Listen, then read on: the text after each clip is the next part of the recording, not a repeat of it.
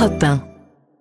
Tout de suite, mais d'abord l'édito international sur Europe 1. Vincent Hervouet, bonjour à vous. Bonjour Dimitri. Coup de théâtre en Espagne, Vincent. La loi d'amnistie pour les indépendantistes catalans qu'avait préparé le gouvernement socialiste a été rejetée par les indépendantistes catalans. Il va nous Oui, alors c'est un coup de théâtre à la place d'un mini coup d'État. Euh, résumons. La gauche espagnole a gardé le pouvoir après avoir perdu les élections de l'an dernier. Elle a été laminée au municipal, au régional, battue aux élections générales. Mais Pedro Sanchez a trouvé le moyen de rester Premier ministre. Ce diable d'homme s'est vendu au parti indépendantiste en promettant l'amnistie aux 300 Catalans condamnés pour avoir organisé un référendum à une tentative de sécession. Avant le scrutin, il jurait que l'amnistie serait un scandale. Après la défaite, il a jugé que tout bien pesé, c'était la bonne solution, que la réconciliation valait mieux que la punition. Les deux tiers des Espagnols sont contre.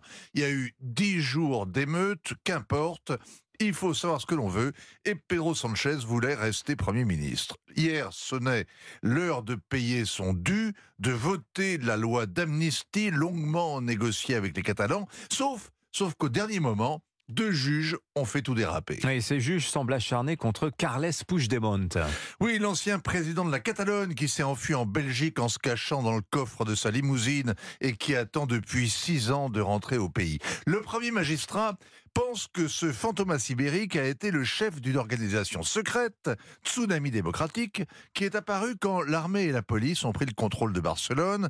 Le tsunami n'a été qu'une vaguelette terroriste avec le blocus de l'aéroport. Un amendement déposé la semaine dernière par les indépendantistes permet à ses membres de profiter de l'amnistie à une condition qu'il n'y ait pas eu violation grave des droits de la personne humaine. Or, un policier a été blessé et le juge vient donc de prolonger l'instruction, ce qui fait courir à Carles Puigdemont le risque d'être arrêté à son retour d'exil. Ce serait vraiment trop bête de s'être déshonoré en fuyant et de finir quand même derrière les barreaux. Les indépendantistes de son parti, Junts per Catalunya, ont déposé un nouvel amendement pour contrer l'offensive judiciaire, mais comme ils ne l'ont pas obtenu, eh bien ils ont voté contre le texte qu'ils avaient négocié. Nouvelle humiliation pour le Premier ministre Sanchez, qui boit la coupe jusqu'à la lie. Oui, surtout qu'il y a un deuxième magistrat en embuscade dans cette histoire. Alors hein. lui enquête sur les liens tissés par l'entourage de Puigdemont avec Moscou. C'était avant l'invasion de l'Ukraine, mais les services russes avaient déjà mauvaise réputation.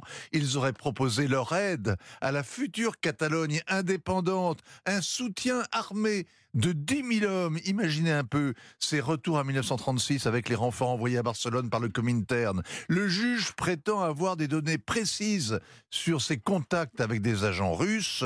Ce n'est pas la Crimée, mais c'est un crime, celui de trahison, qui n'est pas couvert, lui non plus, par l'amnistie. Morale de cette histoire espagnole, Vincent?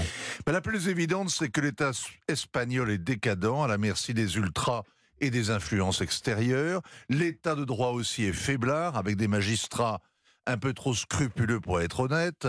La démocratie espagnole sort donc lessivée par ce régime parlementaire, avec de grands partis incapables de rassembler une majorité sur un programme. Le peuple regarde écœuré le spectacle des Cortés. Sanchez a signé un pacte faustien, rester au pouvoir sans avoir aucun pouvoir, tenir la porte ouverte à Carlos Puigdemont et se la faire claquer au nez par un courant d'air polaire venu du Kremlin.